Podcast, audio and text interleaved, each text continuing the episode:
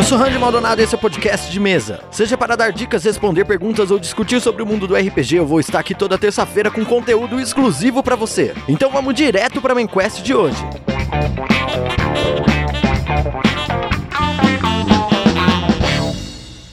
No, no, this is a role playing game. It takes place entirely in our collective imagination. Ooh, Neil.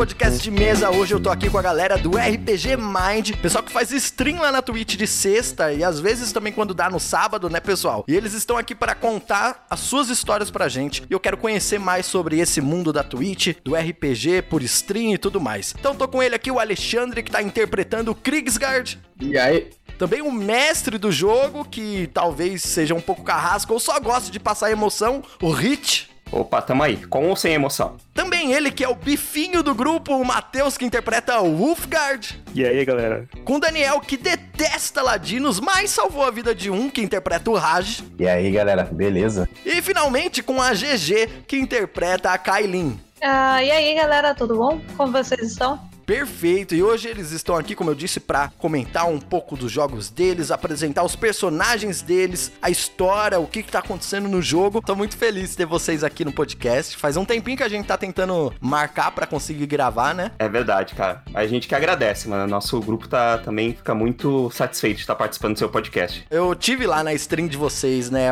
alguns dias atrás só, e realmente eu achei muito legal o jogo. Eu gostei dos personagens, eu gostei da, do entrosamento que vocês têm como grupo, achei um grupo bem entrosado, todo mundo se divertindo enquanto jogava. O mestre também tava muito bem interpretando personagens diversos, NPCs e os monstros. Obrigado, Randy. Imagina, a gente fica muito feliz que você tenha ido lá também assistir a nossa stream. Ah, uma das nossas preocupações é ter algo que realmente consiga entreter a galera, além dos jogadores, né? O jogo tem que ser divertido para quem está dentro dele e para quem tá assistindo. Essa é uma das nossas preocupações enquanto estamos ao vivo, né? Como é que surgiu a stream de vocês, o RPG Mind? Como é que surgiu esse projeto? Eu fui lá dar uma olhada nos primeiros episódios. Não é exatamente a mesma galera, teve mudanças, teve todo um processo, né? É, conta um pouquinho da história de vocês. Exato. Deixa eu, bom, deixa eu começar falando um pouquinho. Talvez eu fale um pouco mais que os outros, porque eu tenho de- sou desses. Ah, mestre, mestre é assim mesmo, cara. Eu também tenho esse mal. Por isso que eu comecei um podcast, porque eu queria ficar falando aqui. Peraí, peraí, peraí, peraí. Iniciativa, rola aí.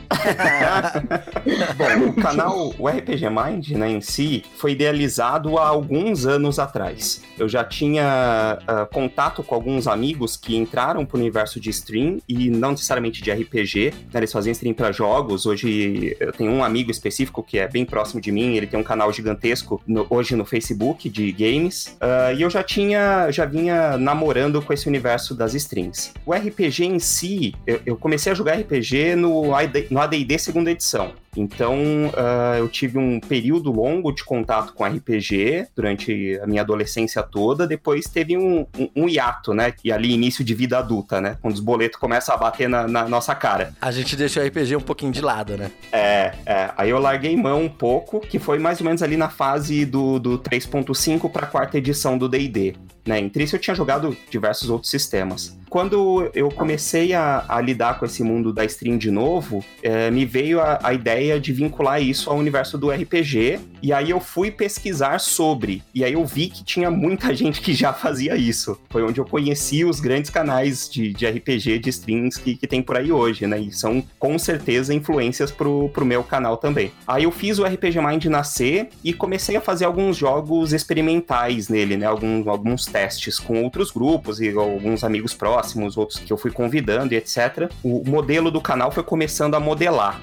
Aí há mais ou menos há quase um ano atrás, né? Estamos quase para bater um ano. Aí eu, eu- o Alexandre veio falar comigo que ele tinha interesse em jogar RPG, porque eu fui professor d- do Matheus, do Daniel e do Alexandre. Professor? É, na faculdade. Olha só. Senta que lá vem história. Senta que lá vem história. Olha esse Então, twist aí. Faculdade de quê? O que que era? É, eu dou aula de design, publicidade e jornalismo. Então, ah, eu dei aula pra esses meninos. Até então, quando eu dava aula pra eles, eu não sabia muito do interesse deles por RPG. Né? E aí depois eu acabei saindo da faculdade que eles estão estudando, que eles estão terminando o curso, fui para outra faculdade e aí a gente foi para manter contato, a gente ficou batendo papo e o Alexandre falou que eles tinham interesse em jogar. Aí veio de encontro com o que eu tava querendo fazer e eu falei, pô, vamos fazer um grupo aí, a gente começa a jogar um D&D e tal, a gente vê o que que dá. A ideia inicial nem era ser uma campanha, né? A gente falou, ah, vamos iniciar alguma coisa aí, a gente vai testando e etc, né? E eles falaram que já tinham tido contato com alguns, alguns RPGs e etc. Nasceu o Julgamento dos Justos, né? Que vai completar um ano agora no final de novembro ou começo de dezembro, se eu não me engano. E aí a gente começou com um outro grupo, do grupo original era o Alexandre, o Matheus e o Daniel, que fazia parte, uh, e um outro menino que estuda na, estudou com eles também, que também dei aula, que acabou tendo que sair do grupo, e aí passaram outras pessoas, e mais próximo, né, eu, eu chamei a GG, que eu, que eu conheci no universo da Twitch já também, para fazer parte do grupo com a gente, e, cara, estamos nesse formato aí que, que a gente está modelando hoje. Ainda está em, em, processo de aprendizado e formatação,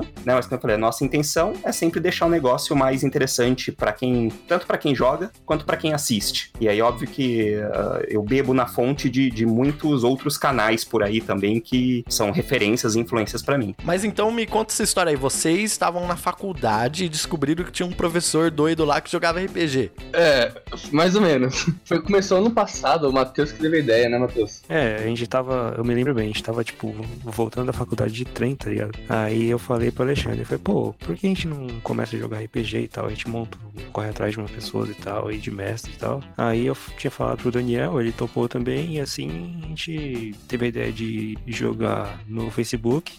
Aí o Daniel, eu lembro que marcou o Richelli e aí deslanchou, né? É, quando a gente decidiu começar a jogar RPG, tinha eu e o Matheus, a gente nunca tinha jogado numa mesa, a gente era entusiasta, consumia conteúdo, a gente via, assistia outras mesas também no YouTube. É, então, isso que eu queria perguntar também, quem é que já jogava RPG, né? Como você disse, e se não me engano, eu já vi a GG mesmo em outras streams de RPG. Eu já vi você em outras streams de RPG, GG? Olha, muito provavelmente você já me viu. Se você já foi em outros canais assim que tem RPG com frequência, por exemplo, da Tia Lu, ah, ou lá. do Forja do Mestre, enfim, tem outros canais que eu participei, às vezes não é, em campanha, mas é, em one-shots e tal. Eu participei de algumas mesas já. Na Tia Lu, eu é, quarta-feira é lá. Não tem outro lugar. Foi lá então, porque eu, como eu disse, eu tô descobrindo esse mundo de stream de RPG agora. Então eu tenho dado uma pesquisada, né? Assistido um pouquinho algumas streams, tentando conhecer o pessoal, a dinâmica dos jogos e tudo mais. Por isso que eu lembro de ter visto você lá na Tia Lu também, né? Mas então, fora você, o resto do pessoal não jogava RPG, é isso? Acho que o Daniel jogava antes e o Rich mas eu e o Matheus, a gente foi a primeira vez dos dois jogando com ele. É, foi. Eu comecei a jogar, eu tava no primeiro ano do ensino médio. tava assistindo um filme, eu não me lembro que filme que era. E era um daqueles filmes que, tipo, os caras começaram a jogar é, meio tipo Jumanji, só que, né, com com D&D, assim, tipo um filme bem trashzão, sessão da tarde, meu, e eu falei, puta, eu tenho que jogar RPG. E aí eu chamei meus amigos malucos também, que meus amigos são, tipo, tudo nerd, a gente falou, velho, vamos jogar RPG. Todo mundo aceitou e, e, a gente começou a jogar, né? Tipo, um contava melhor, assim, um pouco a história, então a gente falou, pô, você vai ser o mestre, e pá, e a gente começou meio que a surfar nessa, nessa ideia e de, de lá pra cá eu, a gente se reunia, né, é, para jogar uns one-shots etc. Então já tenho uns quatro anos, esses quatro, cinco anos que eu tenho uma, um contato legal assim com RPG. Sem falar que tipo, eu consumo, né, coisa pra caramba desse mundo aí, como todo mundo que tá aqui.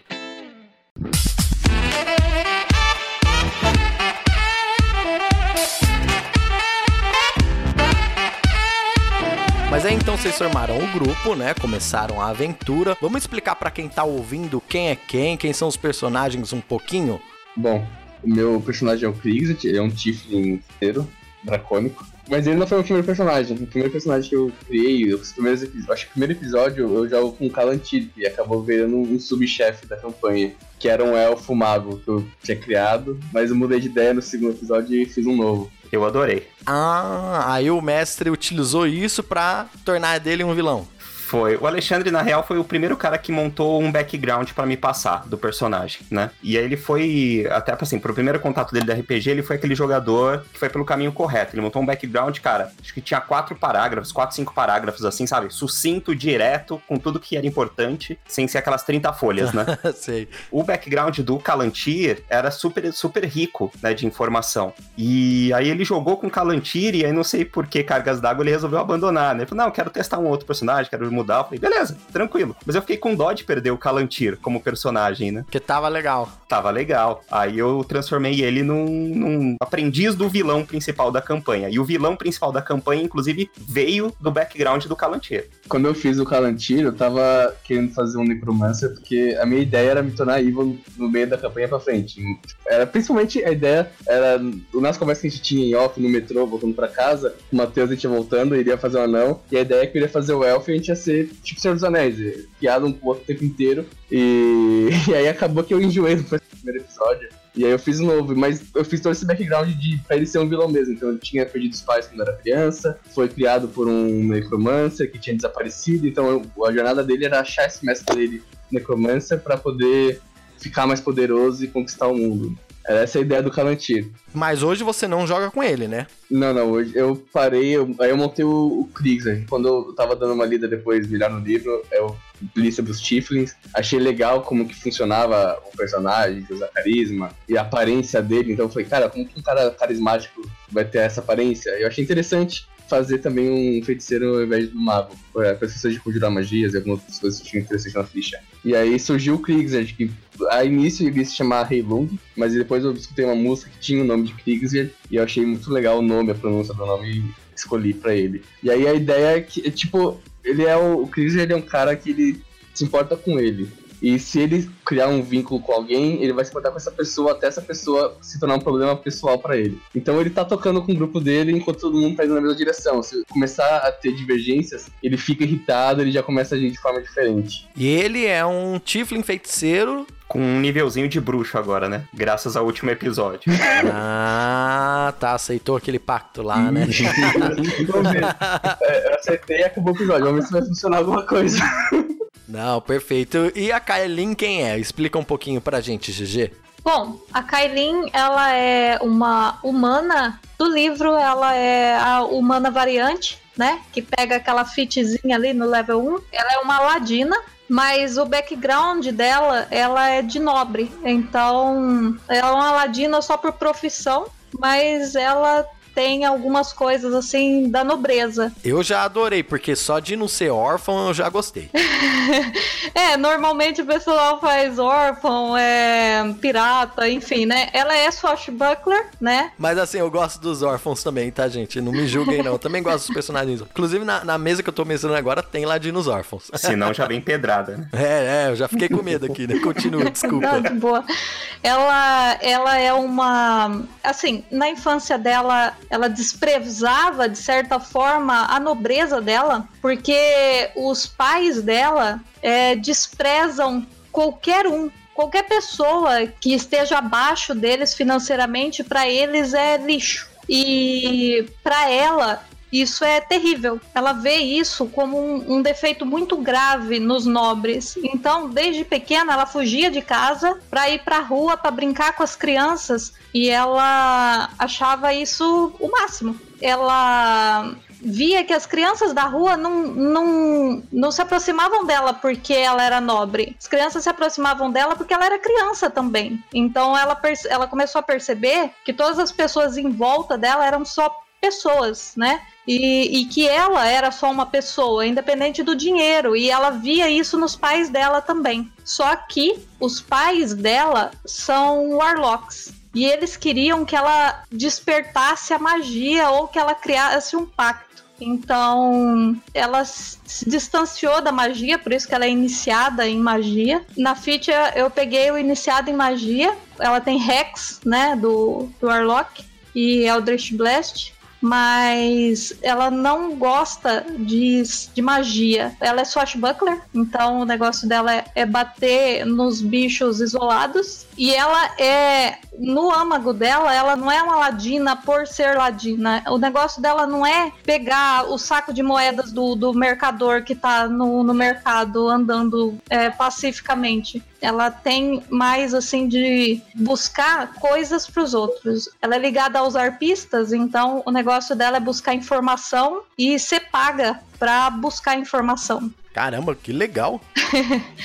E ela tá com o grupo porque ela tem um, um pergaminho que contém informações sobre a família dela, só que são informações que podem destruir a família dela, e não só a família dela, mas outras famílias também. E ela quer destruir esse pergaminho para proteger a família dela. Mesmo ela desprezando o lado desprezível da família dela, que é o fato deles é, odiarem qualquer um que esteja abaixo deles. Então, mas mesmo assim ela ama eles, né? Apesar de que uh, o, o mestre aí pode, né, dizer aí o quão chocado ele, fi ele ficou quando ela atacou um certo NPC aí que tava transformado no pai dela. Sem nem hesitar, pô. Nem pensou. Nossa, legal mesmo essa personagem. Background bem intrincado, bem diferente, bem legal. Ela não gosta de família, mesmo assim tá protegendo ela. Muito bom mesmo, viu? E temos também o Matheus, né? Que tá jogando com o Ulfgard, né? Que é um anão também. É um anão, né?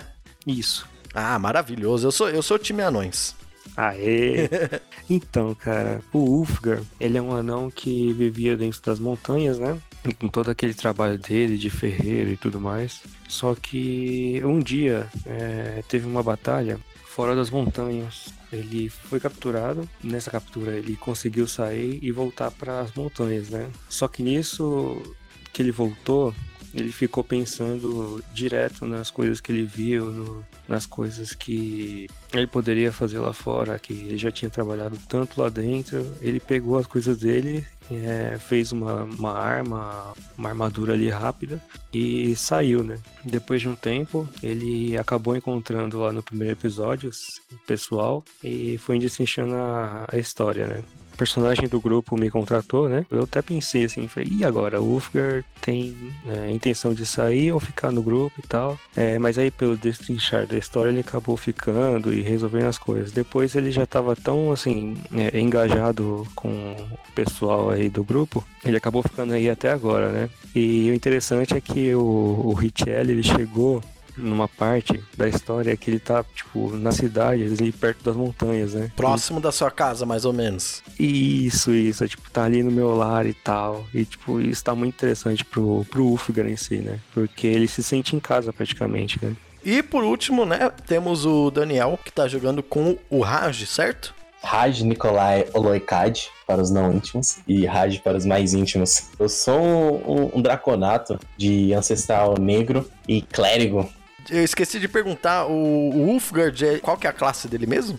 Ah, sim, ele é um bárbaro, né? Do Totem do Urso. É, Ulfgar Torum o nome dele, né? O Machado de Salgueiro. Ah, que legal. Ulfgar Torum, Machado de Salgueiro, bárbaro totêmico do Totem do Urso. Dá, tá tipo uma calice aí. é verdade, cara, tá tipo uma calice. Pode continuar, Raj. Um, de, de ancestral negro, né? Eu sou clérigo e seguidor do único Deus verdadeiro, Tempos. Deus das batalhas. Escorrendo um pouco sobre o Raj, basicamente ele é um cara que ele encontrou Tempos na primeira vez que ele morreu em campo de batalha, já que a tribo dele era de draconatos hum, que puxam mais essa coisa de gladiadores, que são, são raros até, prezam muito pela batalha. Quando ele descobriu que existia essa organizações que, que cultuavam a magia da batalha o esplendor da batalha, ele abandonou a tribo dele e se juntou aos clérigos que prezam a batalha mais que tudo. Ele encontrou esse, esse grupo, né, é, irreverente, assim, é, quando ele estava na, na, numa missão de, de pacificar uma aldeia, né, ele estava ali fazendo as pressas, as rezas do, das pessoas que tinham ali morrido, e aí ele encontrou essa galerinha e aí ele tá basicamente aí seguindo e ajudando e como pode. O plot da aventura do início pra cá mudou muito. Como é que tá o andamento da aventura, o Hit? O desafio dessa aventura no, no, princípio era lidar com personagens, com, com jogadores que não tinham iniciado contato com RPG, né, que era o caso do Matheus e do Alexandre, e criar um plot que fosse simples de princípio para que eles conseguissem entrar no universo, né, do que era interpretar os personagens, das regras do jogo. Aí depois eu ia sentir se isso ia continuar ou se a gente ia fechar depois de alguns episódios e beleza, obrigado, vamos jogar outra coisa e continuar se divertindo, né? E aí eu achei que o negócio começou a andar para um caminho legal, porque a, a, proposta, o gancho da primeira aventura que, que eu joguei para eles foi um lance mais simples, né, de descobrir o que estava acontecendo num, numa cidade afastada, no lugarejo assim mesmo, né, para saber o que estava rolando por lá, porque tinha interesses de muitos aventureiros indo para aquele local, e isso era estranho. Né? E quem mandou eles fazerem isso foi o chefe de uma guilda de ladrões né, inicialmente. Então, uh, esse cara, que era o chefe da guilda de ladrões, foi, tipo, contratou um outro ladrão, que era o personagem que acabou saindo da nossa aventura, e deu na mão dele. Falou: ó, se vira, junta um grupo, vai para lá e descobre o que tá rolando lá, porque eu preciso saber. Né, era o cara que precisava ter todas as informações. E aí eles foram para essa cidade e acabaram encontrando um local onde algumas pessoas estavam morrendo de uma doença misteriosa e acabavam ressurgindo como morto-vivo depois de alguns dias ou algumas horas. E aí uh, o interesse local estava rolando por conta de, de, uma galera que tá indo pra lá exatamente descobrir isso. E aí eles começaram a investigar, fizeram os contatos e tal, e a galera foi conhecendo o jogo. E aí eu vi que dava para puxar algumas outras coisas disso. Aconteceu o lance do Alexandre mudar de personagem, liberar o Calantir. Então eu aproveitei disso aí mesmo, né, nesse, nesse primeiro momento da aventura. Depois eu fui colocando algo maior no plot da aventura principal. Ela foi crescendo, né? foi crescendo junto com eles. Eu fiz o envolvimento de uma história antiga, de alguns artefatos tipo, super raros que eles acabaram encontrando. E aí acabou virando uma busca por alguns desses artefatos, que até agora eles estão buscando, mas ainda não sabem exatamente para que que servem, né? Então eles estão com três artefatos que são, tipo, teoricamente ultra mega poderosos nas mãos deles, mas não conseguiram usar, não sabem o que faz e nada disso. Não sabe o que vai acontecer quando juntarem os quatro, né? Mas tem a ver com uma, algo que era chamado de o Concílio dos Justos. Por isso o nome da campanha é o Julgamento dos Justos. Hum, entendi. A gente ambienta em Forgotten, né? Então eu aproveito do universo de Forgotten para vincular algumas coisas. É isso que eu ia perguntar, porque ele falou de tempos, né? Eu sei que tempos faz parte do panteão de Forgotten, é totalmente ambientado em Forgotten. Se tem algum, alguma pegada ali que você modificou. Ah, eu sempre acabo mudando alguma coisa, cara. Ah, normal é, de mestre, né? É, invo é involuntário. a proposta, a ideia inicial era ambientar totalmente em Forgotten, mas para ir adequando uma coisa ou outra ali, a gente vai mudando algum, algumas coisinhas, né? Alguns acontecimentos. No geral, assim, é meio. É, dá para se sentir como se fosse um jogo em Forgotten mesmo. Sim, é o mais fiel possível a Forgotten, tá? As coisas que mudam são, são suaves, né? A ponto de não ser nenhum, nenhuma mudança muito histórica. Porque, assim, para fazer o plot da aventura acontecer, eu tive que incluir no, no, no, universo de Forgotten a existência desse tal concílio, né? Que foram, tipo, quatro criaturas ancestrais, que milenares, que fizeram um concílio que eles davam a ordem do que era certo e errado durante muito tempo em Aberitoril. Então, esse é o, o lance da campanha. Eles estão indo atrás e descobrindo algumas coisas vinculadas a isso. Em paralelo, tem esse outro, tem, teoricamente, o vilão, né? O Cementarium, que seria um a ideia de que ele seja um necromante, que os personagens têm a ideia de que ele é um necromante. O Cementário conhece esses artefatos e também está em busca deles tá nessa corrida para ver quem que encontra todos primeiro e como que eles vão fazer, porque tem um vínculo com um lance de justiça, né, de bondade. E os personagens em si, eles não são exatamente um grupo bons, né, de todo bonzinho, não são. Então tem esse lance da tendência também a ser trabalhada no grupo, né? Então tem, tem coisas muito legais para acontecerem aí para puxar daqui para frente. Que legal. É, lembrando que assim, esse podcast está sendo gravado no dia 14 de outubro, né, de 2019 e provavelmente ele vai ser publicado algumas semanas depois. E então o jogo que vocês estão jogando agora vai estar em outro ponto mais para frente, né? Provavelmente sim. Atualmente nós estamos no episódio número 26, né? Então provavelmente até o até o esse podcast ao ar já vai ter rolado mais assim uns três episódios, calculo eu, três ou quatro episódios provavelmente vai ter acontecido já até lá. O episódio 26 é o que eu cheguei a assistir um pouquinho. Isso, é o que você assistiu ao vivo, sim. Pelo que eu vi, eu não consegui assistir todo o episódio, eu tava inclusive editando o podcast naquela hora também, mas eu vi que vocês que estavam jogando chegaram ali a encontrar um dragão branco, se não me engano, lutaram com mais de um Fomori, né, um daqueles gigantes. Cara, como é que foi esse jogo? Eu não sei se pode dar muito spoiler, mas vamos falar um pouquinho desse jogo, porque foi um jogo assim, foi uma sessão muito legal. Aquela parte do dragão foi muito da hora. Inclusive, só pra pra pontuar, talvez quando lançar esse podcast não tenha mais Jogamos Tudo Juntos. Vamos descobrir isso na sexta-feira. Talvez aconteça que nem o, o meu grupo e tenha que trocar todos os personagens, né? Principalmente o Ulfgar, né? Que fica na frente, cara. Então, tipo, é o que vai primeiro, tá ligado? Acho que falando um pouco da batalha e das coisas que estavam acontecendo, falando do, do episódio que já gravamos, já foi lançado, é sempre uma tensão muito grande, porque o Hit, ele é um mestre que, assim, ele mostra uma coisa e, é- e ele tá com a adaga nas costas, sacou? É? Tipo, numa mão assim, e do nada ele fala, nossa, vocês vão entrar nessa sala, e tipo, meu, e você nunca fala, não, vai ser um mímico. Nunca é uma, uma coisa, sabe, pequena assim, é sempre um negócio muito grande que você, puta, mano, agora eu vou ter que fazer outra ficha, certeza, certeza. Só pra exemplificar, sem dar spoiler, tem um episódio. Começa o episódio a gente caindo numa armadilha, uma sala escura. Tinha um ladino no grupo. E aí o ladino, ele dá cinco passos na escuridão. E aí a descrição do mestre é: vocês veem o corpo dele voando longe e ele cai morto na sala. Aí você fica, meu Deus! É, simples assim. Nossa! Eu fico, meu Deus, como assim? Mas ele morreu mesmo? Era uma ilusão? O que que tava acontecendo? Ele morreu mesmo, morreu? ele saiu depois da sala. Esse foi um personagem que teve que sair do jogo, né? E aí eu acabei usando ele num ambiente mais descritivo e cinematográfico, né? Não foi muito caminho das regras. O pessoal chama de camisa vermelha, né? Que você põe o NPC pra morrer, pra dar atenção. É, exatamente. Esse foi o, o lance do negócio. Então eles estavam prestes a encontrar, eles estavam meio perdidos, né? Num ambiente que estava desconhecido totalmente pra eles, e o Ladino foi na frente explorar. E aí eles só viram o corpo do Ladino voltando, né? Eles já souberam na hora, né? Olha, vamos prestar atenção aqui. Aí o que seguiu, vocês podem assistir lá no youtube.com.br barra rpgmag. Vocês estão em qual nível agora na campanha? Nível 6. Estamos atualmente no nível 6. É, o nível 6 é um nível bem legal pra jogar. Eu também, com o meu grupo, tô mais ou menos nesse nível. Que é um nível que o pessoal já tá com um certo poder, já dá pra enfrentar uns desafios bem legais. Mas ao mesmo tempo, vocês de longe são invencíveis, né? Eu acho que o nível 6 no D&D, ele é um nível, um dos, assim, é o caminho do nível mais gostoso de jogar, porque os personagens já têm em mãos aqueles lances de, de magias mais fortes ou extra ataque, já entram a começar num lance mais forte pra sentir o seu personagem mais forte. O mestre tem liberdade de começar a colocar coisas mais poderosas, né, de desafio pros jogadores, e exatamente isso, né? Você ainda tem aquele medo da morte, né? Porque quando chega num determinado momento, num, num nível muito elevado, o medo da morte ele reduz muito pros jogadores, né? Você começa a se sentir muito invencível, né? Sim, e uma coisa que muito jogador não sabe é que o mestre quer que os jogadores, que os personagens subam de nível, né? Porque o mestre também quer utilizar novos monstros, novas coisas, e às vezes ele não consegue. Não quer ficar nos kobold orc pra sempre, né? Se fosse pra lembrar uma cena épica do personagem de vocês, assim, um de cada vez, qual cena vocês conseguiriam lembrar?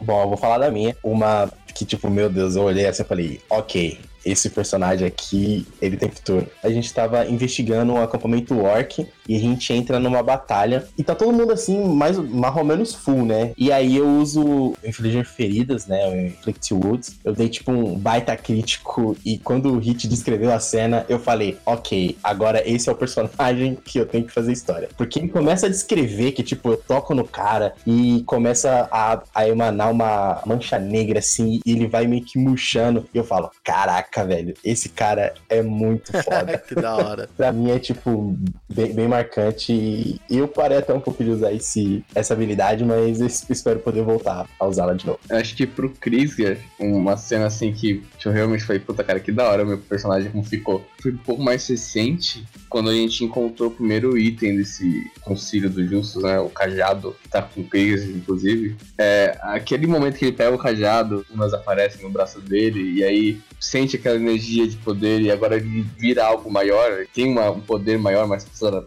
responsabilidade maior. Eu falei, caramba, é um personagem que eu, sei lá, criei porque eu tinha enjoado de jogar com um mago e um elfo, ele virou isso aqui, cara. E agora, realmente, eu, agora eu tenho medo dele morrer.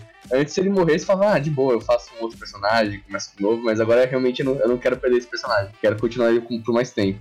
Pra mim, eu acho que o momento que eu falei, assim, que tá ficando interessante foi quando, no nível 3, que o Wolfgar virou a primeira vez o meio urso, assim, digamos. Que o jeito que o Rich descreveu foi muito bom, cara. Eu fiquei realmente empolgado com aquilo. Toda batalha, assim, que entrava eu ia tipo, caraca, vamos lá, vamos pra frente, ajudar o grupo e tal. O que impressiona, assim, é que, assim, ele é um tanque, né? Então, é, o tanto de porrada que ele aguenta, cara. Tipo, é muita porrada. Não, imagina, quando você falou que ele é um anão bárbaro do Totem do Urso, eu falei, nossa, esse aí pra cair deve dar um trabalho. Estamos trabalhando nisso.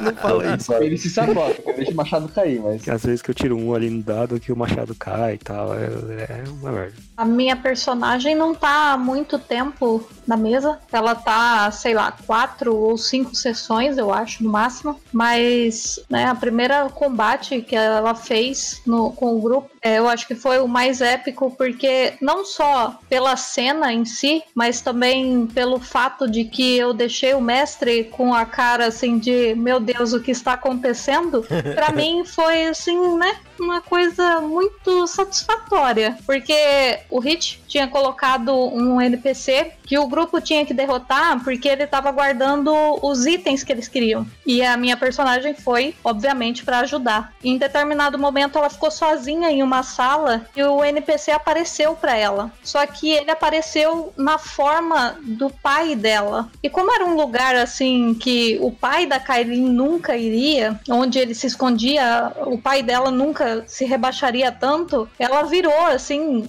até com uma certa fúria meio estranha, também porque ela quer mostrar pro pai dela que ela é uma ladina muito, assim, muito melhor do que ela poderia ser qualquer, em qualquer nível de magia, e ela virou e atacou a figura do pai dela, é, em cheio. sem pestanejar, sem pensar duas vezes, nada. Ela foi e atacou ele e sabendo que ela não estava, de certa forma, atacando o pai dela, mas talvez querendo atacar o pai dela. Isso deixou o mestre um tanto quanto chocado, né? Assim, a, a cara do Hit, para mim, é a melhor de todas. Confiram Então, lá na- no- nos vídeos, tem tudo no YouTube também, né? Exato, exato, tem sim. É porque essa foi uma cena legal em si, porque eu, eu coloquei essa situação específica na intenção de que ia gerar pelo menos um, um, um breve diálogo, sabe? Eu falei, ó, acho que eu vou colocar isso daqui porque vai gerar um- uma intenção de diálogo que vai entrar um pouco no plot da história da Kailin, talvez gere algum fruto. Né? Eu joguei um, um verde. E aí a reação que eu não esperava era um ataque de primeiro momento, assim, né? Mas aí depois eu gostei muito do, do- da. Na realidade, depois eu gostei muito do- da reação. E aí, tanto que a, a reação é assim, eu falei, não, beleza, esse ataque foi suficiente pra matar o cara, né? Então não vou, tipo, foi sem rolagem, assim, sinceramente, não, não precisaria ter um controle do ponto de vida. Eu achei tão legal a cena em si acontecer que eu falei, então beleza, vai ser assim. O cara vai morrer com esse ataque e vamos ver o que acontece daqui pra frente. Perfeito. É que ela pegou na hora que o pai dela nunca estaria naquele local, né? Achei legal que combinou também com a história dela, né? Sim, sim. Foi, a Kailin foi totalmente de encontro ao que ela representa, assim, na mesa pra gente. O único problema é que depois o clérigo foi lá e ressuscitou o cara. Caralho. Caralho, meu Deus do céu. Não faria nada diferente. O que você fez com seu pai? Era o Doppelganger, cara. Eu fiz pelo caos. O Doppelganger, antes de cair, ele jogou enganação, né? E tirou 20 no clérigo. É a justiça, é a justiça. Aqueles que merecem morrer, morrerão. Mas aí vocês então jogam normalmente de sexta-feira, né? À meia-noite, se não me engano. E quando dá ali de sábado também na Twitch, né? De sábado é outra turma. Exato, é assim, o julgamento dos justos é marcado sempre às sextas-feiras, né? E aí, pra agenda do canal, quando acaba dando tempo de, de fazer algumas outras coisas, eu coloco outros sistemas, outros jogos. Então tem um outro grupo de alguns outros amigos meus que acabam jogando também. Então tem. ah, no YouTube tem uma aventura inteira, assim, acho que são quatro ou cinco episódios de Shadowrun, por exemplo, que eu fiz um, em outro grupo aos sábados. Agora a gente tem uma de Pathfinder 2. E com esse grupo, o mesmo grupo do julgamento dos justos, nós vamos fazer agora provavelmente uma one shot de Call of Cthulhu ao sábado também. Que legal. Shadowrun é um dos jogos que, na minha opinião, pelo que eu conheço, eu não conheço muito também, mas eu penso que é não é muito fácil de encontrar conteúdo de Shadowrun. Não, assim, na realidade, o Shadowrun ele entrou um pouco em no spotlight, né? Quando rolou o financiamento coletivo para fazer a tradução e etc. Então entrou na, na, na onda da galera dos streams. Então começou a pipocar um monte de de Shadowrun e tal. E foi aí que eu conheci o sistema também, que eu conhecia muito pouco dele. E tinha essa dificuldade de achar material. Mas aí com financiamento coletivo depois e tal, depois inclusive eu até é, participei, peguei o livro, né? Eu tenho o livro traduzido. É um sistema muito complexo, cara. É um sistema muito difícil. É um sistema bem complexo mesmo. Ele te recompensa bastante pela complexidade dele. Tem um cenário muito legal, né? Mas é realmente é um sistema. me- Eu sou daqueles que quando eu era jovem, eu hackeava o Shadowrun, né? Eu jogava Shadowrun usando, claro, o melhor sistema que imita a vida, o GURPS. Eu, bom, pra fazer o stream de Shadowrun, é, eu tive que abrir mão de muitas regras, né? O caminho de regra do Shadowrun, ele é, ele é muito demorado. Pra uma stream, acho que ficaria extremamente chato, né? Você fazer a, a critério, assim, todas as regrinhas que tem e tal. Então, muita coisa foi mais narrativa do que ali na ponta do lápis as regras específicas. Mas o universo de Shadowrun é muito rico, cara. É muito legal. É muito bacana de jogar. E quais são as regras da casa de vocês? Tem alguma específica interessante que acontece ali no meio ou não? Não, a gente nunca colocou muito regra da casa pro julgamento dos justos, não. A gente vai numa uma pegada mais, mais leve do, do jogo, seguindo ali meio à risca o livro do jogador e o livro do mestre mesmo, porque tinha esse lance no início dos jogadores que não tinham um contato antes, né, com RPG. Ah, legal. É, realmente, é verdade. Pra iniciante é legal, às vezes, seguir, né, mais a risca ali, porque ele pode ter acesso ao conteúdo também, né? Tem alguém que é o azarado do grupo, que só tira um toda hora? Bifinha Eu mesmo. Ufga, já vocês falaram que ele derruba o machado. É igual o ataque especial dele é esse. Primeiro o machado cai no chão, depois o negócio fica É sério. engraçado que isso acontece muito com personagens que têm um ataque físico muito forte, né? Eu já mestrei pra bárbaros também que tinham, né, esse, esse ataque poderosíssimo capaz de dar gigantescas toneladas de dano e os caras sempre eram azarados no dado. Mas também quando pega, né? Depois de pegar um item aí ainda, e as chances de tirar, tipo, um número bom aumentaram. Aí eu fiquei, tipo, pô, como assim? sabe? É, e mesmo assim não resolveu nada, É né? o segundo ou primeiro episódio, eu não lembro agora. Que a gente tá na igreja lutando, a gente tá lutando com umas criaturas de nível 1 e o Ulfgar quase morre nesse episódio porque ele deixa o machado pegar umas quatro vezes. Ele pegava o machado, atacava, o machado caía. É, e pelo que eu entendi também, o clérigo é o causador do grupo, né? Com certeza. É Jamais. assim, ele sempre procura um motivo pra galera começar a ficar maluca, né? Ou ele tá ressuscitando algum vilão, ou ele tá É, tem dessa. Que é pra batalhar de novo, né? Os caminhos divinos são, são confusos. Tô com puta medo dele matar o dragão e ressuscitar o dragão. Eu fiquei com medo dele ressuscitar as criaturas lá que a gente matou antes do dragão. Eu fiquei esperando ele fazer isso. Passou pela minha mente. É legal que vocês são tipo um Guardiões da Galáxia, né? tipo isso. ótima comparação, ótima comparação. Exatamente o que eu ia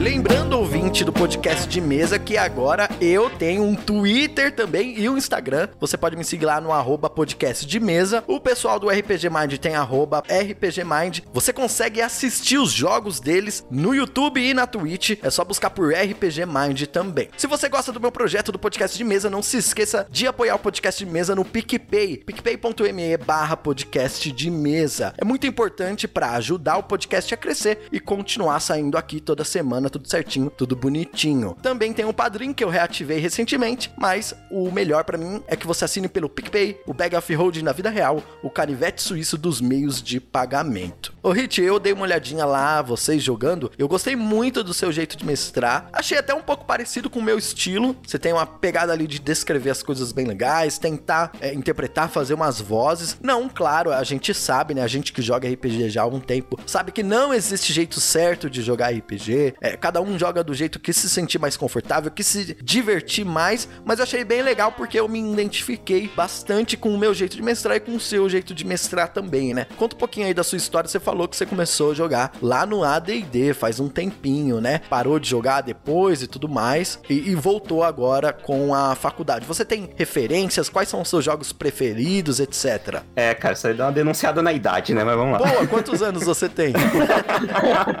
Eu tô com 34 agora. Ah, 34. não parece, parece bem mais novo. Mas a gente, cara, assim, é, fico feliz que você tenha se identificado e, e gostado também. É exatamente esse lance. Não existe jeito certo, né? Cada um vai desenvolver a sua maneira de, de jogar e mestrar de acordo com as suas referências, suas bagagens, aquilo que traz no seu dia a dia. Pra mim, tinha muitas referências do pessoal que mestrava pra mim de quando eu jogava D&D etc. Então, lá por volta do começo do, da, ali da- dos anos 2000, né? Mais ou menos nessa época, eu comecei a jogar a D&D. Uma coisa que eu nunca consegui foi levar um, jogar uma campanha inteira de RPG. Eu nunca consegui, tipo, passar do nível 10 em D&D, por exemplo, com nenhum personagem. Uh, sempre acabava acontecendo coisas que a gente parava o grupo, trocava de grupo, ou mudava o jogo, mudava o sistema e por aí. Mas aí você começou então como jogador, né? Como jogador. Por causa dessas paradas de, de jogos e não ter uma continuidade muito efetiva, eu resolvi começar a mestrar. Eu falei, vou tentar fazer o que um mestre faça para mim, né? Tipo, fazer um jogo mais longo, uma campanha, alguma coisa assim, e ver se alguém se interessa. Então, também não consegui. Antes, acho que uh, nunca coincidia da gente conseguir levar muito adiante um jogo. É, não, mas é difícil mesmo, cara. é, é muito difícil, é muito difícil. E aí, às vezes, eu ouço uma galera que fala, né, tipo, em outros podcasts, entrevistas e tal, o pessoal fala, ah, não, tive uma campanha que durou cinco anos, seis anos. Fala, puta, como consegue fazer um negócio desse acontecer? Na adolescência era mais fácil, hoje em dia é bem mais difícil, é. E aí do AD&D, cara, eu fui conhecendo outros sistemas. Passei um pouquinho por GURPS, né? Não, não me aprofundei muito em GURPS, mas passei por lá. Uh, joguei muito 3D&T, né? Na época do Tormenta e etc. E depois 3D&T pipocava tudo quanto é jogo, era dentro de 3D&T. Eu mesmo fiz adaptações de Naruto e Dragon Ball dentro de 3D&T para poder jogar. Eu joguei Cavaleiros Zodíaco 3D&T. É, então isso era a febre, né? E aí depois eu caí no World of Darkness, né? Que aí caio na minha paixão. Uma paixão muito grande por Vampiro à Máscara e Mago Ascensão, né? Lobisomem nem tanto mas joguei também. Então, joguei muito tempo Vampiro à Máscara, Mago joguei menos, mas também joguei. Então, Vampiro era aquele lance da adolescência mesmo, né? A gente se reunia de madrugada, assim, de umas velas, comprava vinho e, e, aí ficava jogando Vampiro. E aí, logo depois disso, cara, vieram um pouco essa, essa fase da, do D&D 3.0, que aí também eu joguei bastante, o sistema D20, joguei algumas variações de D20, e depois parei né, e vieram obrigações, veio a minha faculdade, e aí depois, logo que eu terminei a faculdade, eu já comecei a dar aula, e aí depois é, voltei com, já agora na quinta edição do D&D, aí voltei com tudo para conhecer várias coisas, aí peguei Coffee Cthulhu, aí fui pegando vários sistemas que estão focando, e que hoje tem muitos por aí, para ir me, me reestabelecendo, né. Eu acho que como narrador, assim, né, como mestre, eu tenho essa pegada de querer, às vezes, descrever mais as coisas, mas não ser enfadonho descrevendo as coisas, né? A gente fica descrevendo muito, muito, muito, e acaba perdendo o ritmo de jogo. Então eu tento fazer com que isso não aconteça, né? Não sei se consigo. Eu acho muito legal a oportunidade do podcast, inclusive, que você tá dando pra gente, porque aqui eu tô tendo alguns feedbacks que são muito gostosos de ouvir dos jogadores, né? Então no, no grupo, no dia a dia, a gente acaba não conversando muito sobre a aventura com os jogadores. Sim, é, é, eu não sei se você percebeu, mas praticamente todos os jogadores falaram que é, as cenas épicas que, que marcaram eles vêm devido também à sua boa descrição da cena, né? No modo clássico de jogar RPG, um mestre tem esse papel de descrever o que aconteceu, né? Existe essa é, narrativa compartilhada, em que o personagem também descreve como funciona a magia dele, ele também descreve como aconteceu, mas na maioria das vezes, até por uma questão de ritmo, o mestre acaba tendo esse papel. Foi muito legal, foi um feedback muito bonito mesmo. Exatamente por isso que eu falei, até vou lá agradecer por, por esse ponto, porque então ver os jogadores falando que parte das cenas que eles têm gravado fazem contexto com o que eu narrei, porra, eu fico feliz pra caramba, assim, né? Dá, dá muito. É uma satisfação pessoal além de tudo. E exatamente pra esse lance também. Às vezes eu tento jogar a bola na mão deles também, falar, ah, falei como você matou o cara, né? Então, descreve aí o que, você quer fazer e tal. Exatamente para ter esse lance do compartilhado, porque eu também não gosto muito do, do, do, do, mestre ser o detentor de, de tudo no jogo, né? Então a gente vai balanceando essas coisas, cara. E o que eu tento trazer pro meu estilo de, de narrativa é exatamente isso: balancear esse contexto, ter uma narrativa legal e, e não deixar o negócio cair num ponto de ficar do jogador falar, ah, mas tá mais ou menos, né? E tal, tal. Então sempre que eu vejo que tá caindo um pouquinho o ritmo do negócio, eu falo, ah, vou pôr um acontecimento agora que vai dar um up, que vai fazer o negócio mexer de novo e correr atrás de mais alguma coisa. A GG, ela falou que ela é do Paraná, né? É isso? Isso, eu sou do interior do Paraná. Olha como é legal, né? É, como a gente consegue utilizar ferramentas como a internet, stream, o Discord e tudo mais, para fazer essa conexão entre pessoas, pessoas distantes umas das outras jogando RPG, né? Coisa que todo mundo, você que tá ouvindo, já sabe disso, né? Mas eu sempre me surpreendo muito em ver esse tipo de coisa acontecendo, eu acho sempre muito bonito. Mas o, o resto do pessoal, pelo que eu entendi, é de São Paulo, mas exatamente aonde de São Paulo? Somos conterrâneos, né? Sou aqui da Zona Leste. Eu não tô tão longe não, aqui na Zona Leste, né? Em São Miguel Paulista. É, eu também tô aqui na Zona Leste. Tô bem perto de vocês também, tô aqui em Itaquera, perto do shopping. É isso aí. Eu cresci ali em Guarnaz, estou agora no Itaim, tamo junto, Zona Leste. Vamos marcar o RPG.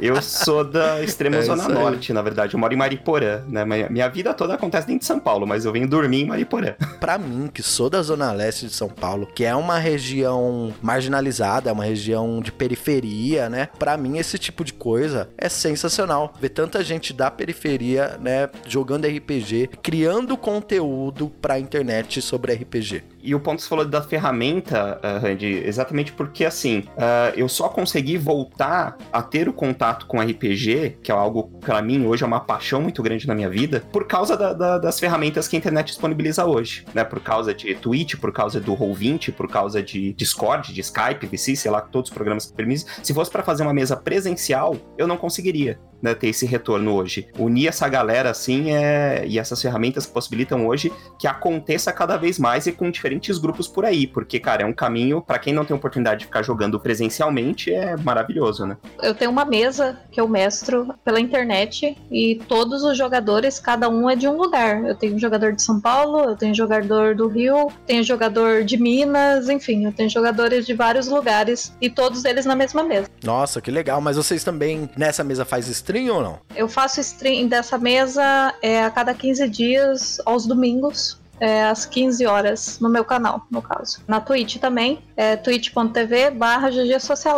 É muito bom também, recomendo muito. Legal, interessante, porque assim, é, como eu disse, eu tava tentando, né, conhecer mais sobre o mundo de stream e tudo mais. Tem a GG Socialite, né, que tem a mesa dela, tá jogando com vocês. Joga na mesa da Tia Lu também, que todo mundo fala muito bem. Eu vi uns jogos é, da Tia Lu também, de algumas mesas lá. Achei muito legal, né? Cara, co- como que é essa coisa de fazer stream? Primeiro eu queria saber se, primeiro, é, é difícil, as dificuldades técnicas são complicadas. Um pouco. Assim, não vou dizer que é simples, que é fácil, porque não é. Porque para fazer algo com qualidade, né, eu tive que estudar um pouquinho e me adequar um pouco à situação. Então, assim, primeiro ponto, a gente busca é ter uma qualidade de vídeo e áudio interessante para a ferramenta. né? Você também depende de uma internet boa para fazer o negócio acontecer direito. Não é qualquer computador que você consegue também fazer um upload um download legal para você conseguir ter a- os frames adequados para um, pra stream, né? Mas aí depende de quem tá transmitindo. Por exemplo, se transmite da sua máquina, que é o mestre. Aí vai depender da sua máquina e os outros pode ter acesso a, a jogos, a computadores mais leves, ou todo mundo tem que ter uma qualidade de internet legal ali? Como funciona? É mais de quem tá transmitindo, né? Claro que assim, a internet dos jogadores vão, influ- vão influenciar na, na chamada, né? Na call em si que você estiver utilizando. Então, se o jogador tá com muito delay na, na voz, ou se tá com equipamento ruim pro áudio ou pra câmera, isso dificulta alguns pontos, né? Então, eh, não é que seja impossível de fazer. Para você, para fazer stream, você deve ter essas preocupações, né? Pra- na minha visão, eu acredito muito nisso. Então, se você vai se desprender para fazer conteúdo para internet, você tem óbvio que você vai estar procurando fazer um conteúdo pelo menos de qualidade, né, que te agrada num determinado ponto. Pro conteúdo que eu quero gerar para internet, eu tenho esses lances de qualidade de áudio e vídeo que eu gostaria de, de atingir e a gente vai buscando degrau por degrau, né, até chegar lá. Sim, aos pouquinhos. É, o podcast também passa pela mesma coisa. Assim, eu- o equipamento que eu uso aqui é um equipamento que não é, é ruim, tá longe de ser um equipamento profissional. E a gente vai aos pouquinhos, né, dando aquela melhoradinha e tudo mais. Isso, a gente sabe que pode ir melhorando, né? Então é por isso que é interessante para quem gosta, né, das mídias, apoiar né? Então, assinar o podcast de mesa, ajudar lá no PicPay, ou assinar o canal da Twitch, né? Que a gente passa um tempo na Twitch, você passa um tempo buscando ser afiliado da Twitch, né? Para eles liberarem para você o botão de inscrição no seu canal. Então, o botão de inscrição do RPG Mind, por exemplo, a gente conseguiu há pouco tempo atrás, para você conseguir assinar o canal e auxiliar o pessoal. Então, apesar de ser um hobby, né? Você depende de alguns equipamentos e gastos que, se você gosta daquilo, você você tem que apoiar sim, né, para que continue existindo. Então, eu assino alguns canais que eu acho interessante, que eu gosto, que eu vou acompanhar e tudo mais. Esse incentivo é, é importante para o canal e até para manutenção do canal, né, de melhorar os equipamentos, melhorar a qualidade, etc. Agora, se você quer só juntar sua galera e jogar online, tal, tal, tal, não precisa de muita coisa, né? Você já pode ir para um caminho mais simples. Esse ponto que a gente fala é mais realmente se você quer seguir esse caminho meio de profissionalização, né, de, de fazer uma stream, ter uma qualidade legal para você aparecer ali na internet e tudo mais. Isso vem desde a questão do equipamento, quanto da questão de, de do overlay do canal, né, do layout que você usa no canal e tal. Então isso tudo vai influenciando né, no, no que você quer desenvolver como conteúdo. E vocês estão acostumados a jogar, né? Eu não sei se todo mundo joga em outras mesas. A GG eu sei que sim. Como que é a receptividade do público? Como que é a interação com o chat, né? Assim, eu vejo canais que realmente tem um fluxo de, de... até nas outras mesas que a GG joga, né? Eu falei, nosso canal é bem embrionário, né? O RPG Mind ainda é um embriãozinho, mas o tem canais grandes que a gente vê um fluxo de mensagens no chat que, que é um negócio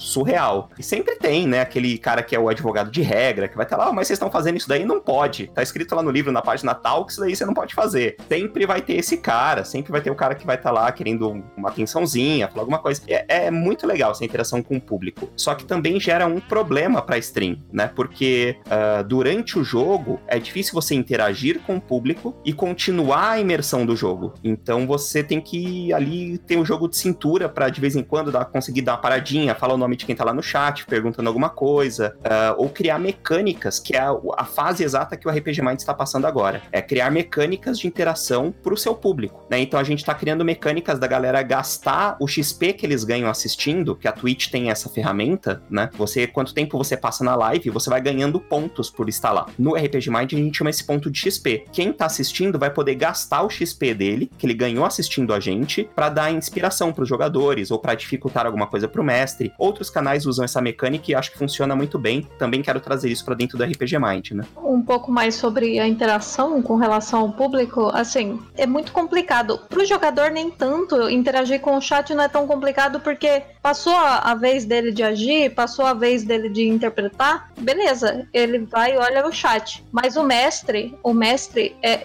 assim, às vezes é impossível ele parar e olhar para o chat e interagir com o chat, mesmo que seja ah, um novo seguidor e tal. Eu tenho essa dificuldade, assim, é gritante. Às vezes eu consigo escrever no, no, no, no chat, mas eu não consigo falar com eles porque é, fica muito complicado. Sim, pode acabar quebrando ali, né, a, a cena e tudo mais, né? Acaba, como eu posso dizer, me tirando de foco, né? E às vezes eu tô é, fazendo uma cena ou coisa assim, é, eu falo alguma coisa ou então vou descrever alguma cena e daí alguém dá um follow e daí eu não consigo é, agradecer ao follow por causa disso, mas quando eu tô na mesa do Hit, eu costumo interagir com o chat bastante para poder é, incentivar o pessoal a ficar ali também, para ajudar, né? E para contribuir, porque afinal de contas a gente quer mais gente no mundo do RPG, independente de estar fazendo live ou não, mas a gente quer que o pessoal se interesse, que assista e que acompanhe o máximo possível de, de canais na Twitch ou no YouTube, ou enfim, é, utilize os meios para poder descobrir esse mundo, né? Porque a gente não quer ficar sozinho aqui né? A gente quer trazer todo mundo para jogar RPG. Sim, não, com certeza. Eu sempre falo isso. Quanto mais podcast de RPG na Podosfera, melhor. Quanto mais gente jogando na Twitch, melhor, sabe? É, o RPG ainda tem muito espaço para crescer no Brasil. Tem muito espaço ainda para se tornar um mercado gigantesco, um mercado que movimenta muito dinheiro. É, já, já é um mercado grande, mas a gente sabe que ele pode sim se tornar um mercado gigantesco. E para isso acontecer, é necessário que a gente consiga cada vez mais engajamento da, da população em geral, né? Eu achei mó, mó interessante isso sobre você poder usar os pontos, né? Eu não sabia disso, mas me explica uma coisa. Então ele pode usar, ele vai vendo a live. Ele vendo a live de outra pessoa, ele também acumula os mesmos pontos para poder usar na sua ou não? Não, geralmente não. O, o- a moeda de canal, né, ela é exclusiva do canal que você está online, que você está assistindo ali naquele momento. Geralmente o canal vai ter um comando que você dá para você ver quantos pontos você tem lá, né, quanto você tem daquela moeda naquele canal específico. E aí cada canal que você assiste, você acumula a moeda específica daquele canal. Eu, eu já acompanho algumas pessoas que fazem Twitch, né? É, quando era, vai, uns, alguns anos atrás, assim, entrei no League of Legends, já saí dessa vida, graças a Deus. Não, brincadeira, pessoal, eu gosto. eu assisto até hoje alguns canais, eu adoro o Pato, né? Que também jogou um RPGzinho aí um tempo atrás, né? Ele é atuante na comunidade, acho isso muito legal, né? É, e assim, eu acompanho a Twitch de algumas pessoas, assim, de vez em quando, mas eu nu- nunca entendi muito bem a dinâmica da Twitch, de pontos. É, você pode seguir o canal ou se inscrever. né? Seguir o canal você só é, você é avisado quando tá online etc. Você entra como um número que pro cara que tem um canal é importante, né? Que são seguidores do canal. Inclusive você precisa atingir uma quantidade de seguidores para ser afiliado e etc. E depois que você se torna afiliado da Twitch, você tem a possibilidade de, de ganhar inscritos, né? O inscritos tem alguns valores diferentes de inscrição, mas quando você se torna inscrito do canal, você ganha ah, algumas vantagens que o, que o dono do canal, né, o que o canal em si pode te dar. Então tem emotes exclusivos, né, emojis exclusivos que você pode utilizar no chat daquele canal e em outros canais também. Então quando você assina um canal, você ganha emotes eh, próprios que você vai poder levar para outros canais, né? Isso é legal pra caramba funcionando dentro da Twitch. E outras vantagens que, que o canal pode pensar para os assinantes em si. Então tem canal que faz sorteio eh, só para assinantes, tem canal que, que dá algumas possibilidades dos assinantes influenciarem na aventura, né, de diferentes formas. Então tem muita coisa a ser pensada. Ah, lembrando que agora no final de novembro vai ter um sorteio lá no RPG Mind. Então, se você quiser participar, você tem que entrar na Twitch, tem que seguir o canal deles na Twitch, tá? Vai ser sorteado um kit de jogos indie relacionados à alquimia, super legal, então não perca. Entra lá rapidinho na Twitch, vai ter link aqui na descrição do episódio também. Segue o canal, que aí no final de novembro vai ter o sorteio. Isso mesmo, cara. Estamos com esse kit de joguinhos lá esperando para atingir um número legal de seguidores lá no canal. A gente vai fazer um sorteio bacana lá para quem tiver com a gente assistindo as lives. Mas agora eu queria perguntar uma coisa pra vocês, Pra todo mundo discutir junto sobre isso, tá? Quando eu consigo lembrar, eu faço três perguntinhas aqui no podcast sobre RPG, pra gente discutir um pouquinho do mundo RPG e tudo mais. A primeira pergunta é se todo mundo pode jogar RPG. A segunda é se todo mundo deve jogar RPG. E a terceira, que é pra mim a mais importante, é por que, que não é todo mundo que já tá jogando RPG, né? Como é que a gente conseguiria mudar isso? Eu sei que a stream na Twitch, ela é uma ótima ferramenta pra conseguir mudar isso, né? Aqui no Brasil eu sei, por exemplo, es- grandes streams que fizeram com que muitas pessoas entrassem no RPG. No podcast, o Jovem Nerd é abriu portas pra muitas pessoas conhecerem o RPG e se interessarem. Lá fora do Brasil a gente tem o Critical Role que fez o o D&D ter um boom gigantesco é, ao redor do mundo, né? Aonde se fala ou entende inglês, tudo mais. Como que a gente consegue aqui também fazer com que isso cresça ainda mais? Acho que a primeira resposta pra pergunta é sim, acho que todo mundo pode jogar, não tem uma limitação. É só, o RPG funciona com a sua imaginação, então você vai ter uma ideia do seu personagem, você vai entrar numa aventura e você, junto com o seu grupo e o mestre, vocês vão construindo uma história juntos. É um- uma atividade bem interessante pra você despertar a sua criatividade, na minha opinião. Então, as- eu, por exemplo, eu tinha umas ideias, eu trabalho ainda um pouco com criação e layouts. Depois que eu comecei a jogar o RPG, participar mais, ter isso, pensando diariamente, semanalmente, uma sessãozinha assim, eu comecei a ter ideias diferentes dos meus trabalhos. Você imprimir um pouco daquilo que eu via no RPG e acho que eu posso botar algumas coisas mais medievais aqui, ou fazer umas referências da fantasia aqui. Isso acrescentou demais, tanto para a vida profissional como pessoal. E eu acho uma mistura bem interessante. Tentando responder se todo mundo pode, eu acho que. Tipo, acho não, né? Afirmo que, cara, como o Ale falou, é tipo aquilo que você tem ali, né? É só a sua imaginação e uns dados pra rolar. Quando eu comecei a jogar, que eu meus amigos, a gente tinha de vez em quando algumas aulas vagas. A gente simplesmente sentava assim, sabe? Tipo, no, numa roda, o, o mestre meio que ele dava pra gente uns personagens assim, básico, que ele conseguia pensar, só pra gente meio que gastar aquele tempo, né? Eu sempre tinha um kit de dados comigo e a gente ficava ali, ele escrevia e a gente, sem compromisso nenhum, com regras, mas já tendo aquela base, né, de personagens que a gente já jogava, coisas bem, bem básicas, e ali a gente basicamente era ele falando a gente rolando dado. Então, todo mundo deve, acho que dever é uma palavra é muito forte, muito autoritária, assim, sabe? Assim, as pessoas acredito que elas devam exercitar a imaginação. Quando você exercitar a sua imaginação, aí vai de vocês é, jogar RPG ou não. Eu fiquei um pouquinho na dúvida sobre o Alexandre e o Matheus. Começaram a jogar RPG recentemente. Como é que vocês conheceram um RPG, né? Cara, é, eu lembro que o primeiro contato que eu tive com RPG, tava na escola ainda, no segundo ano do ensino médio. É, eu acompanhava o Jovem Nerd no YouTube, no canal deles. É, um dia eu vi um vídeo de um canal aleatório no YouTube do cara ensinando a fazer um, um busto de, de, personagem de RPG e ele fez o Rupert. E aí eu falei, nossa, que personagem legal, gostei da história que o cara contou personagem e ele deixou o link do episódio, do primeiro episódio do especial RPG do Jovem Nerd. Eu escutei e aí foi aí que eu comecei a escutar todos os RPGs que eles fizeram, fui procurar mais na internet depois, conhecer mais, né? Quem fazia isso, esse conteúdo na época? Ah, é... eu já ouvi falar de RPG é, há muito tempo já, mas eu, eu confesso que na época, assim, eu era aquele cara que falava que, ah, eu não gosto, não sei o que, mas nunca tinha experimentado, sabe? Depois que eu comecei a acompanhar o Jovem Nerd e descobri o podcast de né, que ele faz sobre RPG.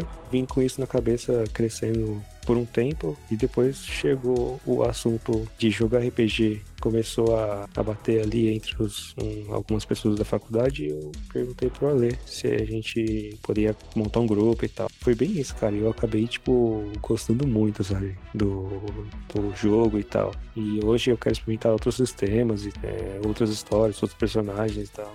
É, então acho interessante isso. Muita gente que eu conheço mais nova ou que tá entrando no RPG agora, tem uma influência muito grande do Jovem Nerd. Eu acho isso incrível, assim. Eu acho estranho porque, tipo, eu comecei a jogar RPG na época que eles já eram, tipo, grandes, etc. Eu já ouvi as pessoas falando neles, só que, tipo, eu não era o cara que acompanhava, assim, e eu comecei a jogar RPG antes, e aí eu conheci eles, assim, tipo, conheci o conteúdo deles, comecei a consumir, meio que, tipo, na época que eu realmente comecei a jogar. E aí, tipo, eu falei, caraca, velho, se eu tivesse ouvido isso é, antes, talvez eu teria começado antes. Só que é bem, é bem engraçado ouvindo, ouvindo o depoimento dos dois. É inegável que eles influenciaram positivamente é, muita gente a começar a jogar, né? Mas e sobre as outras perguntas, o que, que o resto do pessoal tem a dizer?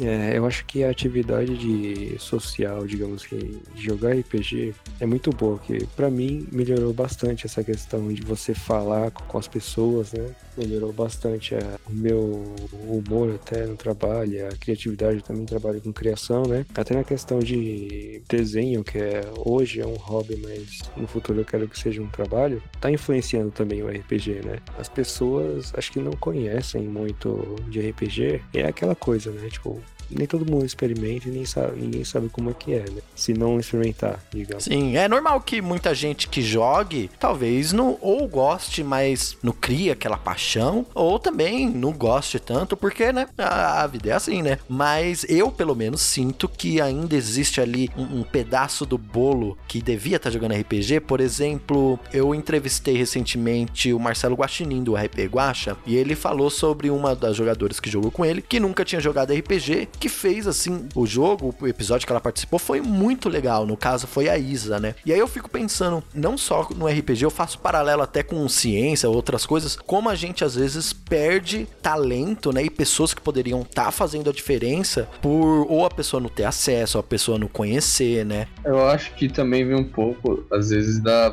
um pouco da complexidade do jogo. Ele, mesmo sendo um jogo que precisa da sua imaginação para jogar, tem, você tem que ainda ler o livro a grossura do livro do, do jogador, principalmente, a gente tem as regras, assusta um pouco algumas pessoas. Eu acho que elas não conseguem, às vezes, entender de primeira o que, que é o RPG. Por exemplo, a gente já tá jogando o julgamento dos justos há quase um ano, acho que faz um ano mês que vem, ou esse mês, não sei. E até hoje meus pais perguntam pra mim, tipo, ah, quando é que acaba o seu jogo? Qual que é o final do jogo? Mas o que vocês fazem nesse jogo? Você já tá um ano jogando e nunca acaba esse jogo? Tem um final? Tá perto do final? Eu não sei. Não tem um final escrito assim. A gente tá jogando até chegar num momento que a gente fala, putz, não, esse aqui acho que é o final da história. A gente pode partir de uma outra história agora, mas. Já jogaram RPG com familiares, assim? Pais, tios, coisas assim? No segundo ano do ensino médio, eu tentei jogar com a minha mãe um daqueles livros jogos lá, mas não deu certo. É, eu sou, de uma, eu sou de uma época que minha mãe queria me exorcizar porque eu jogava RPG. Sim, é. Eu sou dessa época também, tipo, ali pelos anos 2000 ali, tinha uma lenda de que o RPG era coisa do demônio, que o pessoal ia fazer ritual no cemitério. Então, é um negócio levinho, assim, né? É, e assim, a, a, gente ainda sofreu um pouquinho disso aqui em São Paulo capital, que teoricamente é um polo, né, metropolitano, onde é, você tem acesso a coisas de modo muito mais fácil, acesso à informação até naquele tempo e tudo mais. É, nesse tempo você já era aí do interior do Paraná, como é a experiência? É, eu, eu só tenho a experiência de jogar RPG é, em periferia, né, não é nem exatamente, eu gosto até de localizar a minha experiência de RPG na periferia. Como que é, por exemplo, no interior do Paraná? Paraná? Então, Assim, é, meu, meu, primeiro contato com RPG já foi pela internet. Eu ganhei meu primeiro computador com 15 anos, ali pelos anos 2000. O pessoal tinha costume de ir para salas dos chats do UOL para poder jogar RPG. O pessoal ia jogar RPG lá, sem dado, sem nada, sabe? Cara, que demais, que demais. Ah, mas você sabe que ainda fazem isso no WhatsApp hoje em dia. Exato, o pessoal joga por fórum. Cara, é, é, assim, essa RPG por fórum, eu vi muitos fóruns serem criados porque o pessoal queria jogar RPG. E no chat do UOL, o pessoal disputava salas porque eles queriam jogar RPG. Eram salas assim com 30 é, pessoas, é, salas lotadas de gente que o tempo todo entrava na sala interpretando o personagem, sabe? O pessoal é, não tinha dado, obviamente, naquela época não tinha como rolar dado pela internet, mesmo porque a internet naquela época era muito precária, né? Ela não aguentava nem fazer um cálculo para rolar um dado. Exato. É para abrir um GIF era questão de meia hora para abrir um GIF, né? O pessoal usava de bom senso. Tinha muito do bom senso de tipo, não, o meu personagem não consegue fazer isso, então eu não vou fazer isso porque o meu personagem não consegue. Caramba, eu tô impressionado, porque juntar a palavra bom senso e chat do UOL é. é. eu fiz muitos amigos naquela época, então eu tenho muitos amigos que eu carrego desde aquela época, porque a gente usava de jogo e a gente jogava. Depois a gente evoluiu, né? Saiu do chat do UOL, pegava aquele pessoal que jogava melhor, ia pro ICQ, para jogar no ICQ. Essa experiência é, é, muito interessante, eu nunca, nunca imaginei isso. Na época o pessoal já era apaixonado por RPG e eu, eu tenho amigos que jogavam RPG presencial, mas que também iam jogar é, RPG no chat do UOL, porque eles gostavam, sabe? Tipo, de ficar o tempo todo ali jogando. Mas daí a, a vida adulta chamou, a maioria foi cuidar de suas vidas. Muita gente que jogava antes hoje já não joga mais, ou não tem tempo para jogar. Hoje tem filho, tem é, obrigações que não tem é, como eles saírem da vida real para ir pro RPG. Eu acho que naquela época é, o pessoal que, que ia lá ia mesmo para jogar, sabe? Ia lá para ter uma experiência diferente. Eu descobri o que era RPG lá. E daí depois eu via na TV, assim, né? Acontecia assim: ah, morreu uma, uma, uma jovem encontrada no, no cemitério e existem é, evidências de que os, os participantes estavam vinculados ao RPG, sabe? Isso era coisa que era noticiada. E daí eu pensava assim: porra, como assim? RPG é um negócio tão gostoso, não, é impossível uma pessoa usar isso para matar alguém, sabe? Sabe? Ela, ela pode até chegar lá no, na frente do delegado e falar: Não, eu fiz isso porque eu estava influenciada por RPG. Mas hoje a gente vê uma coisa um pouco diferente, que são os, os jogos. Tipo, eles colocam a culpa no, em outro fator muito fácil, sabe? Eles tentam é, desvincular o fato de que uma pessoa matou outra para pôr a culpa em outra coisa, né? Então é muito ruim isso, assim, desmotiva até um pouco as pessoas a, a descobrirem o que é o RPG, porque quando elas vão descobrir o que é, né, o que elas vão procurar, o que é, eventualmente pode ser que elas encontrem uma notícia vinculada, uma notícia ruim vinculada a ele e achar que é uma coisa ruim, e o que na verdade não é.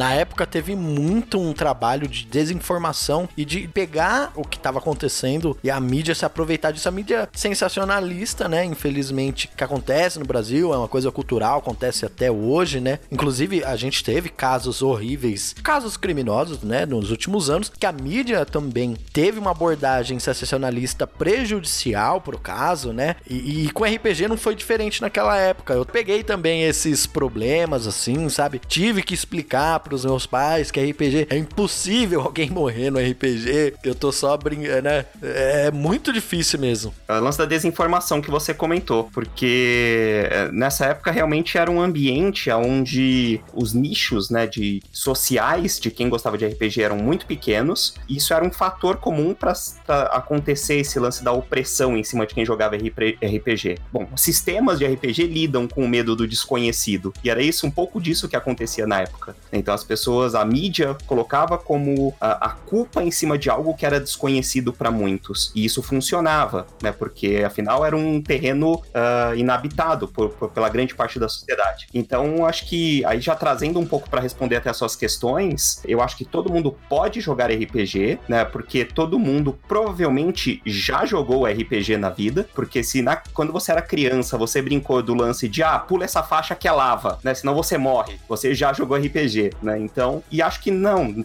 não é todo mundo que deve jogar RPG, porque nós temos socialmente, culturalmente, costume de nos associar a pessoas que têm interesses em comuns e, e particularidades em comuns. Eu acho que o RPG deve ser mais divulgado e a pessoa pode jogar ou não RPG, ela julga isso, né? E deve existir uh, mais conhecimento sobre o RPG, mais divulgação sobre o RPG. A gente faz isso com as strings, por exemplo, plantando sementinha para isso acontecer, com conhecimento expandido, a gente vai realmente ter acesso às pessoas que gostam, que querem jogar RPG e vão fazer isso da maneira correta.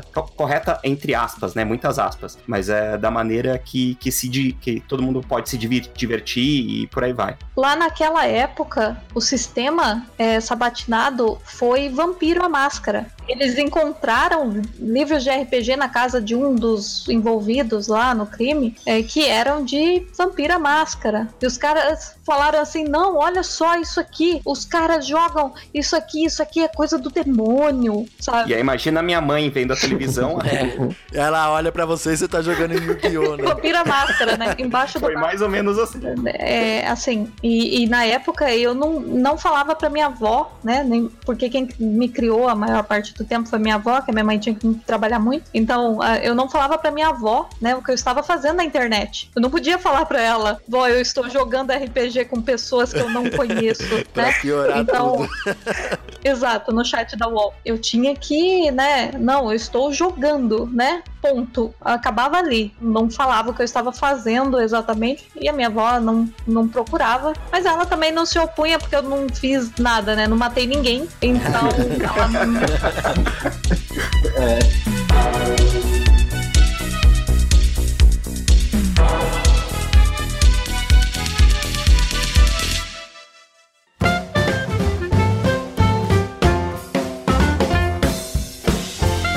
Conversando sobre isso, me veio uma pergunta à mente também.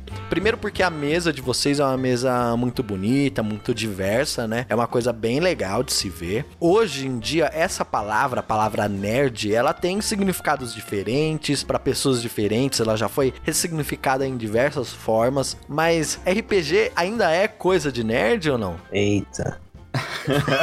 É assim, de, uma forma geral, tem muita gente se interessando pra jogar RPG. É, eu, tô, eu, eu mesmo tô ensinando uma amiga, pouco que eu sei, é uma amiga minha que, tipo, ela é daquele estilo team leader, assim, sabe? Parece até um clichê americano. E ela super se amarrou quando eu enviei pra ela o link pra ela assistir a gente, o pessoal do, do RPG Mind jogando. E aí eu tô ensinando ela e, tipo, meu, ela tá super, sabe? Tipo, você adorando. Cara, quando eu era mais novo, eu sempre fui, tipo, do, do cara mais quietão, sempre tipo, joguei muito videogame, li muito HQ, então, tipo, eu era sempre, sempre fui nerd no geral. E eu falo, cara, pessoas que antigamente, pelo menos pelo perfil, me zoariam, né, pelo, pelos meus hobbies, hoje, tipo, se amarram e falam, cara, é muito da hora ver que, tipo, você tira tudo isso da sua cabeça, entendeu? Então, acho que, tipo, esse conceito de ser nerd, ser geek, ou não sei qual é o próximo termo que eles vão inventar, ele vai muito se, se remodelando e eu acho que hoje em dia não mais. Hoje em dia não mais. Hoje em dia você pode não ser um, um nerd e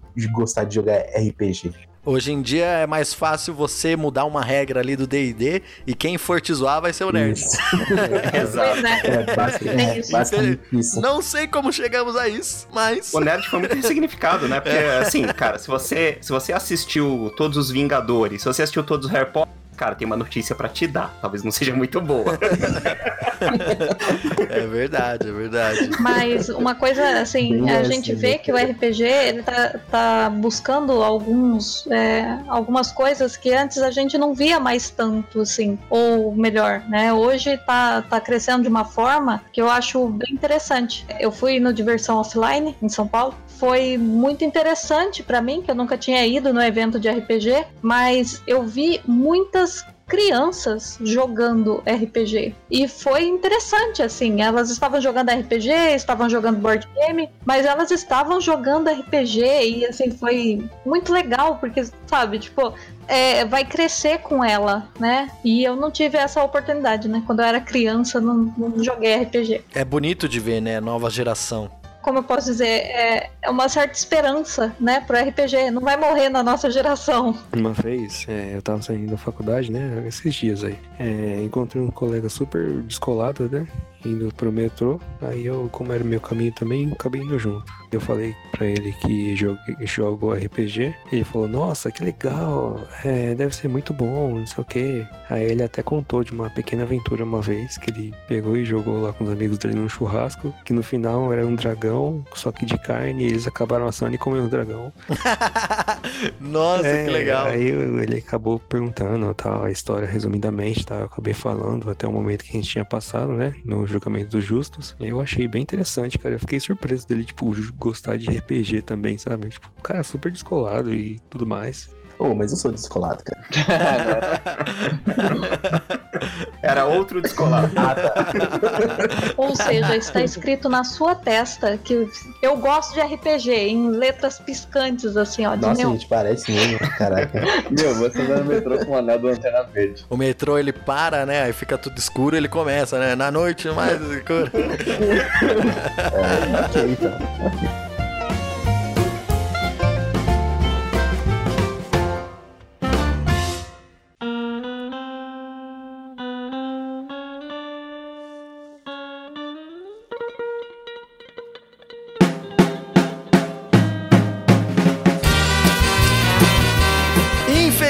Infelizmente, estamos acabando mais um episódio do podcast de mesa. Mas eu gostei muito de ter a presença de vocês aqui, tá? Tô muito feliz mesmo. Aprendi muita coisa, deu pra discutir muita coisa legal. Foi muito divertido. Considerações finais, redes sociais pro pessoal seguir vocês. Cara, nossas, nossas redes, basicamente, estamos no Instagram, como RPGMindBR. Temos Twitter e, e Facebook também, você encontra no Facebook por RPG Mind, lá se fizer a busca. No Twitter tá RPG Underline Mind, por questões só de nomes disponíveis. O YouTube, que já foi comentado, mas youtube.com.br barra RPGmind. E na Twitch, twitch.tv barra RPGmind. Deixo aqui meu agradecimento a todos os jogadores também, que é importante, porque sem os jogadores eu não conseguiria fazer o canal andar também. E eles estão fazendo um trabalho excelente junto com eh, esse desenvolvimento em conjunto da aventura. Quero agradecer ao podcast de mesa por ter nos chamado, por estar participando aqui. Foi muito legal pra mim. Achei que foi super produtivo. Quem quiser me adicionar lá no Facebook, só busca lá por Richelle. É, o nome é difícil, mas você acha, vai na fé. É R-I-T-I-E-L-L-E, tá? Richelle Souza, pode me adicionar. Instagram também, tá lá, fica à vontade. Twitter também tô lá. Não, vai ter, não vão ter muitos Richelles, tá? Então vai ser fácil achar. Quero agradecer pela oportunidade aqui. Foi muito legal, foi muito divertido bater um papo com, com você aí, com o podcast, com o pessoal. Tô querendo cada vez mais é, melhorar minha interpretação e mostrar mais o personagem, né? Ainda mais depois que eu comecei a ouvir o podcast de, de mesa, né? É, muito obrigado. Minhas redes sociais é são é, no Facebook Matheus sem H Moreira Xavier, né? Instagram Matheus é, MXVR, né? E é isso aí. Eu gostaria de agradecer mais uma vez pelo convite. Para mim é uma honra vir aqui no podcast, nunca participei antes. Eu gostaria de dizer para você que está ouvindo, se vocês não têm um narrador, sejam o narrador do seu grupo, porque RPG, se você quer jogar, alguém tem que mestrar. Vai em frente, não tenha medo, mestre pro seu grupo, vocês vão se divertir, você vai se divertir, o narrador também joga. Não pense que como narrador você não joga, porque você também joga. Minhas redes sociais basicamente são é, GG Socialite no Facebook, no Twitter é GG Underline Socialite, no Instagram é GG Socialite tudo junto, e na Twitch, twitch.tv barra GG Socialite, que tem os RPGs de 15 em 15 dias e em breve vai ter uma mesa de Pathfinder segunda edição acontecendo aos sábados, muito provavelmente aos sábados à tarde. Quem quiser me seguir nas redes sociais é neto do underline Zusa. Posto algumas coisas bacanudas lá no Instagram, então quem quiser me seguir. E também gostaria de agradecer ao Randy por ter convidado, eu sou um grande fã. Cara, e gostaria também de agradecer ao, ao Hit por sempre estar disposto lá, muito disposto a mostrar pra gente. Melhor mestre ever, com as melhores narrações ever também. E é isso, galera. Obrigado, pessoal. A minha rede social, pra quem quiser me acompanhar, é underline Pucente. Pucente com dois S e E no final. Agradecer o Hit também por topar um ano atrás, iniciar essa aventura, essa jornada que sabe se lá pra onde a gente ia. Obrigado, pessoal da mesa, o Daniel, o Matheus, a GG também chegou agora. Também fazerem essa aventura acontecer juntos. É isso aí, me siga também nas redes sociais, arroba podcast de mesa no Instagram e no Twitter. Assine o podcast de mesa no PicPay. Se você não pode assinar, não tem problema. Compartilhe esse episódio com outras pessoas. Comente lá no Instagram e no Twitter. Isso ajuda também muito o engajamento. Boa rolagem de dados para você e até a próxima semana com mais um podcast de mesa.